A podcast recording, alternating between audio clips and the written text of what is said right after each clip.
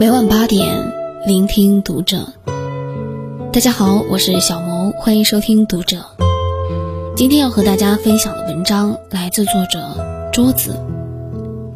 三十九岁女演员猝然离世，读懂了死亡，才读懂了好好活着。五一假期的时候，我从长沙回到自己老家小县城。夜晚的时候，腹部突然感到了一种剧痛袭来。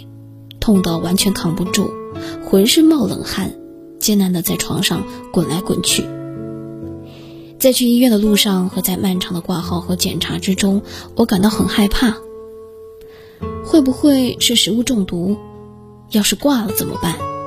我该不是得了什么绝症吧？一种恐惧和对未来的担忧一直萦绕在我的脑海，直到后来医生告诉我。说是阑尾炎，先住院，再看要不要开刀。幸亏送医院比较早，阑尾炎在极端的情况下也是可以死人的。医院就是一面照妖镜，你身体上的毛病一下子全部照出来。除了阑尾炎，我还在医院检查出来了各种熬夜留下来的小毛病。身体其实早就发生预警，只是我不知道而已。那天晚上，湖南下了很大的雨。风雨交加，我就在我们县城医院的走廊上睡了一晚。当天晚上，我想起很多事情，工作上的事情，生活上的事情，但更多的是生命中的遗憾。我还有太多想做而没有做的事情。当时间慢下来，我第一次有时间去反思这些。我在想，从医院出去后，我一定要好好珍惜时间，珍惜身体。换一种方式去生活。一个前辈曾经告诉我一句话：阳光从梧桐的树叶上射下来，留在地上的光与影看起来很美好，可是有人一辈子都不会看到。以前我不懂，可是直到自己经历之后才领悟，不是阳光和梧桐树叶有多么珍贵看不到，而是很少有人会停下来去细心的观看。去感受当下细微的美好。在医院，我有两天没有吃饭。当第一时间喝到妈妈亲手熬的瘦肉粥时，才知道味道如此鲜美。而我之前竟然从来没有发觉。我这一次所幸病情还不算严重，在医院用药物控制了下来，暂时可以不用开刀。但这一次的经历对我的心态上起到了很大的变化。我还有太多事情没有去做，还有很多遗憾没有去完成。如果生命就在那一晚打住了，我该有多么的不甘！其实，我们人生的悲剧很多时候就是这样：明明还有很多事情想要去做，可是却再也来不及了。前几天，一个女演员留下来了一封遗书，在网上刷屏，我看着看着却哭了。她叫李楠。是国家话剧院的一名演员，曾经参加过《大宅门》《兰陵王》等知名话剧，还在很多的影视剧中出演过角色。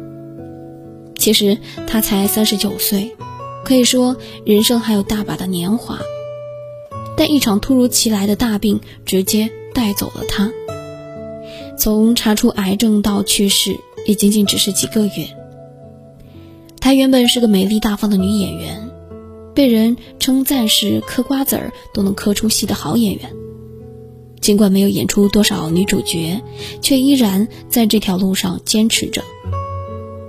他在遗书中写道：“这场病让我的人生停止了脚步，有太多的无奈，有太多的不舍。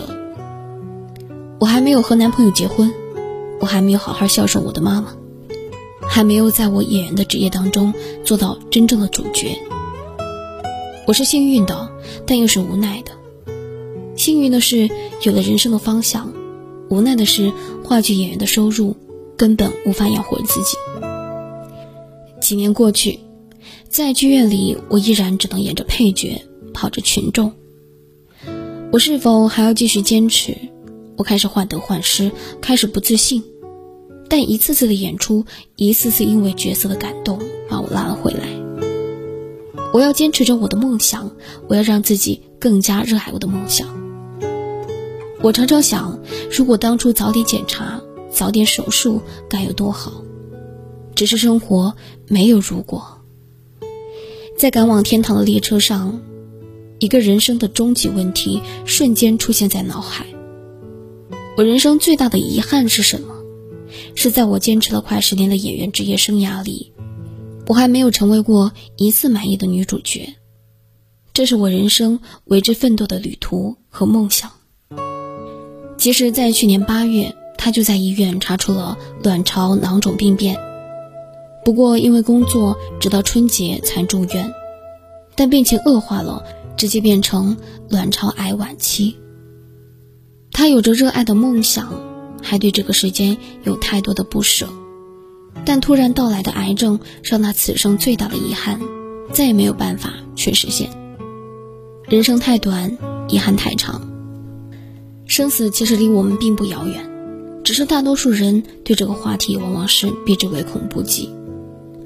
唯有直面死亡，你才真正明白自己要的是什么，知道应该选择什么样的方式去生活。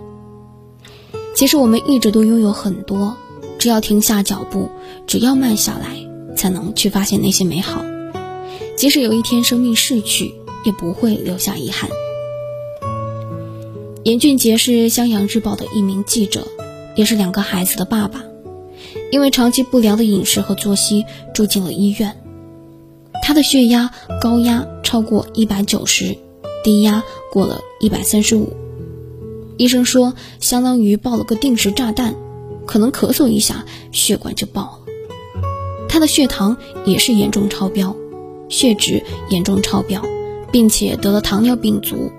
化脓的地方有三个硬币那么大，不好好治的话可能会截肢。医生说他离死亡大概也就两个步骤的距离。后来他住进医院，浑身插满了管子，开始非人的折磨，药物过敏，向血管里泵造影剂，胰岛素，控制饮食。躺在医院的病床上，他开始明白，生命比我们想象的还要脆弱。在医院的时候，他就一直懊恼不已，想着第二天我一定要去站点接豆瓣回家，在回家的路上好好跟他聊聊天儿。想着第二天我一定要回家给豆丁讲讲故事，陪他过个愉快的傍晚。想着等我出院，一定要把健身房的锻炼捡起来。想着等我出院，我就把奶茶戒了，把酒局戒了，把熬夜戒了，把一切不好的生活习惯都戒了。终于在打了十二天点滴之后，这些指标才慢慢的恢复正常。不打针的时候，他和老婆开始去市区的一些地方逛一逛。他忽然发现生活里的一切美好，而这些是他以前没有注意到的。荆州街的梧桐树高大挺拔，树叶斑驳着，竟也十分好看。南湖广场上放风筝的老人很多，天上的风筝飞得太高。只看得到一个小黑点儿，孩子下了小车，往往要站在路边看一会儿正在施工的挖掘机，才肯开心回家。把脚步放慢了，才发现生命中那些细碎的美好。以前的自己总是匆匆忙忙，活得很麻木，忽略了很多东西。可是回过头来看，他才发现自己其实已经拥有了很多幸福。我们古人有一句话。一叶障目，不见泰山。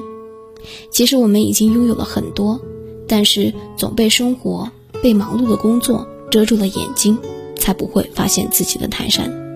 正如三十一岁的复旦女教师在逝世前写道：“在生死临界点的时候，你会发现，任何的加班熬夜，给自己太多的压力，买房买车的需求，这些都是浮云。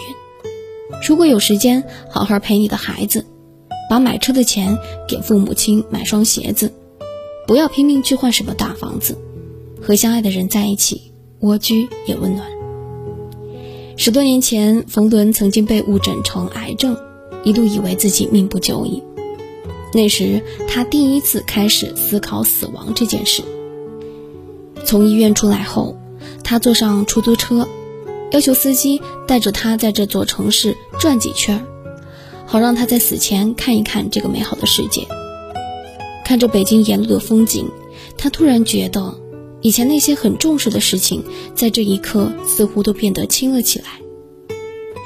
我们人呢，有的时候就是这样，给你却不会珍惜，等到失而复得之后，才明白生命的珍贵。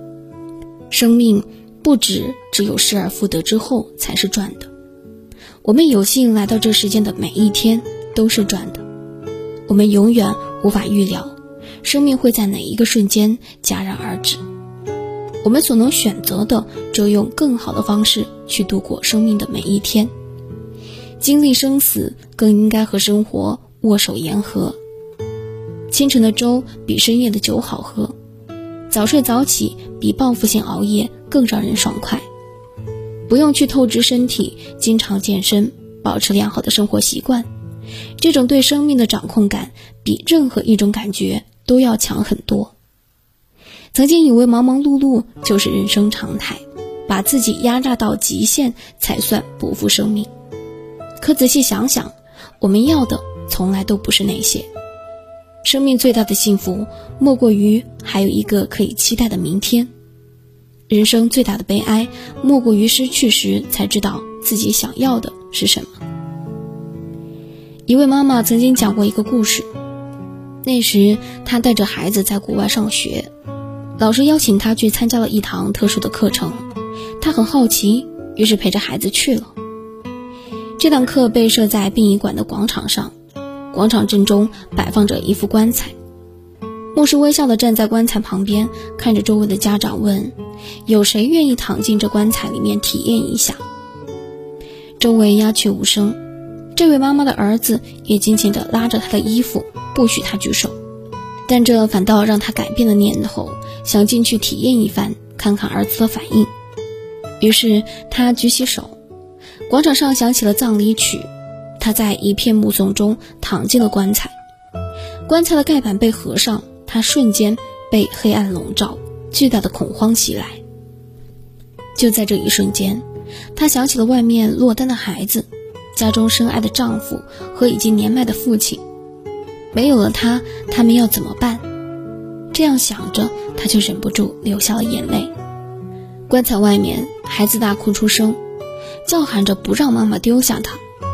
过了一会儿，牧师打开棺材，阳光重新照在了他的身上。他仿佛真的经历过了重生一般，紧紧地把哭泣的孩子抱在怀里，承诺再也不会离开他。从棺材里爬出来之后，他才庆幸活着真好。当我们直面一次死亡之后，我们才会真正的知道死亡的残酷和不可避免。我们都是芸芸众生，自然没有围傲自然的力量。但当我们真正知道死亡的恐惧之后，我们就会更加清楚生命所赋予的意义。生活中的每一分每一秒，其实都是生命独一无二的馈赠。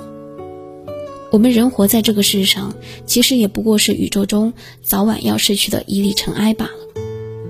既然死亡是人类所无法抵抗的事，而我们能做的，就是在有限的生命里尽力去享受这个世界的美好。曾经在大学的一堂哲学课上，一个老师提问说：“你所认为的生命的意义是什么？”我当时班上很多同学都摇头，即使有几个举手回答的，也是答非所问。最后，老师说了一句让我能够记住一辈子的话：“生命本身是没有意义，它只是让我们来感知一次世间的美好，而这感知的本身就是意义。其实，生命的意义不在于你拥有多少，而是你此刻能够感知多少，是否发自内心的感到美好，是不是对每一天都很期待。”当有一天我们要向这个世界告别的时候，我们可以默默地在心里对自己说：“这美好的世界，我曾经来过，我这一生足够精彩，已经没有遗憾。”不要问活着的意义是什么，好好去活着，这本身就是意义。